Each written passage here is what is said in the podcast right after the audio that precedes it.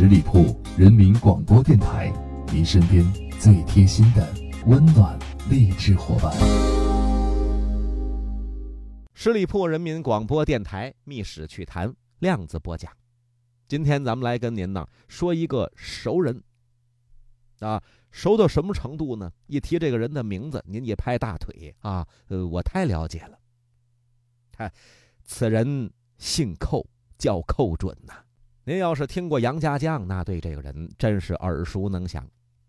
寇准字平仲，生于公元的九百六十一年，一零二三年去世。北宋著名的政治家和诗人。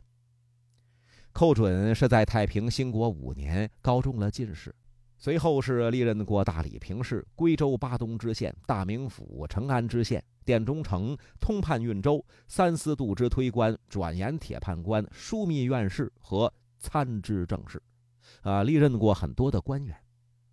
寇准这一辈子出奇出在哪儿？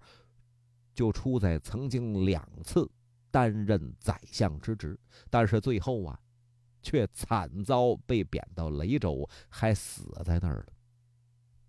那虽然是登上了宰相的高位吧，最后是贬到雷州当一个什么呢？司户参军，并且在这儿病死了。这一个是天上，一个是地下，差别就这么大。那一般而言，咱们说能登上宰相这个高位的人，怎么会贬到这么低？除非是改朝换代了，除非是奸臣陷害，除非是真的没才没能。那寇准真的没有宰相之才吗？那寇准呢，可是出身于名门的望族，家里边官宦世家，从小受到了良好的教育。幼年时期，寇准天资聪颖，勤奋好学，很有成就。到十四岁能做出好诗，十五岁精习《春秋》，后来呀，十九岁就高中进士了。这就是出奇的地方。古代有一句话叫什么呢？三十老明经，五十少进士。意思是说呀，三十岁的时候考中明经已经算晚的了，五十岁的时候中进士那却是早的。单从这一句话就知道当时中进士科是多难，这个进士多难考。而寇准年仅一十九岁就能够高中进士，这学识之丰富，天资之好，无需多谈。所以呀，要说这寇准没才能，这话不成立。啊，寇准这一辈子当过两次宰相，先说头一回，为什么？那是咸平六年，公元的一零零三年，辽军大举入侵中原。宋朝咱们都知道，杨家将也仅说呀，啊，都说宋朝当时是受到北方少数民族的侵扰。那这段历史咱们都了解，他和寇准当丞相有什么关系？那当时辽国大举入侵高阳关，宋军副都部署王继忠被俘了，并且后来还投降了。随后那辽军还不增兵啊，继续往南打。当时就是这么个节骨眼儿外族侵扰，内政混乱，外忧内患之下，急需一个人出来主持大局。当时啊，比寇准更有能力、更有资历担任宰相的，要不然呢就是老了，要不然就是去世了。寇准于是乎就成了最好的人选。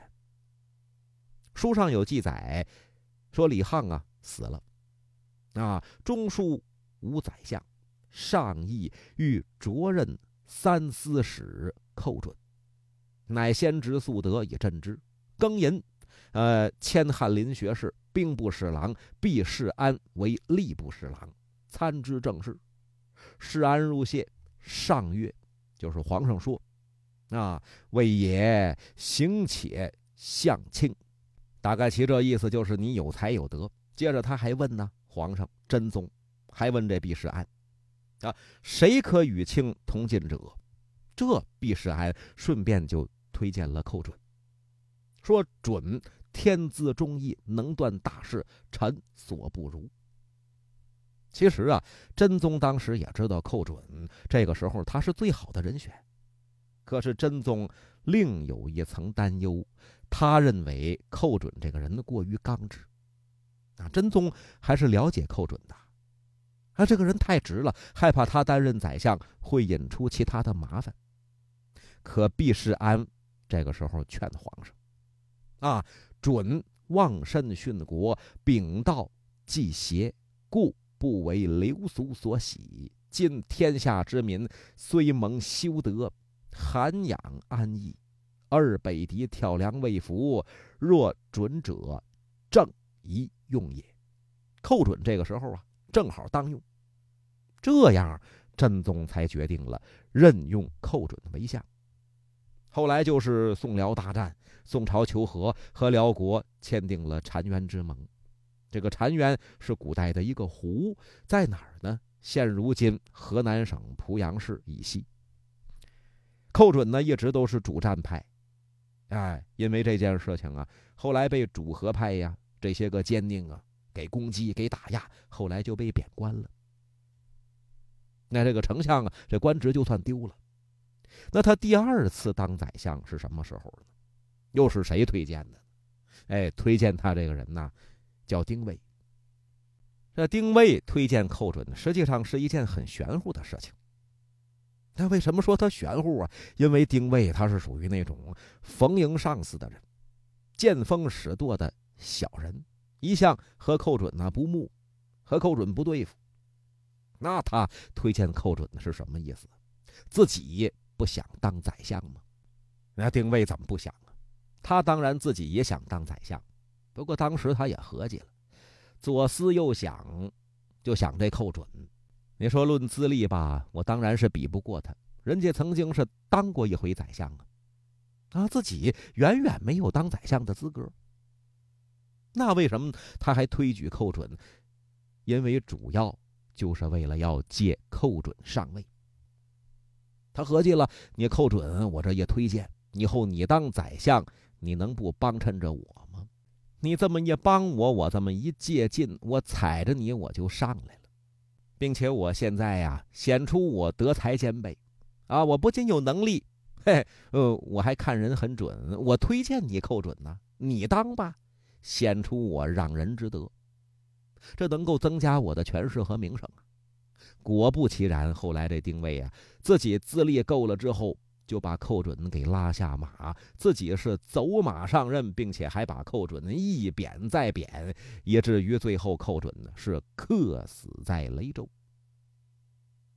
啊，寇准这一辈子当过两次宰相，尽管第二次啊知道自己当宰相并不安宁，但是仍然赴任，为的是什么？为的是这个国家的安危，我能做一些贡献，我就做一些贡献，自个儿这点事儿啊，往后头排。所以说，寇准可敬可赞。再说这寇准呢，他不仅是北宋很著名的一位政治家，同时他也是一位优秀的诗人。那刚才说了，十四岁的时候，寇准已经能够做出很优美的诗篇了。此后更是给后世留下名篇的无数，有这么一首诗，叫做《春日登楼怀归》，怎么写的呢？说的是高楼辽隐望，遥遥一平川。野水无人渡，孤舟近日横。荒村声断矮，古寺雨流莺。旧夜遥清味，沉思兀自惊。啊，这是寇准的诗。寇准还写过一首词，啊，《踏沙行·春暮》。说春色江蓝，莺声渐老，红缨落尽青梅小，画堂人静雨蒙蒙，平山半掩余香鸟。密月沉沉，离情杳杳，菱花尘满拥江照，一楼无语销魂。长空暗淡，连芳草。以上就是今天咱们要说的这位呀，历史名家寇准。十里铺人民广播电台《密史趣谈》量子播讲，今天咱们就说到这儿，下回再见。本期节目由十里铺人民广播电台制作播出。了解更多的资讯，请关注十里铺人民广播电台的公众微信。和新浪、腾讯的官方微博，感谢收听，我们明天再见。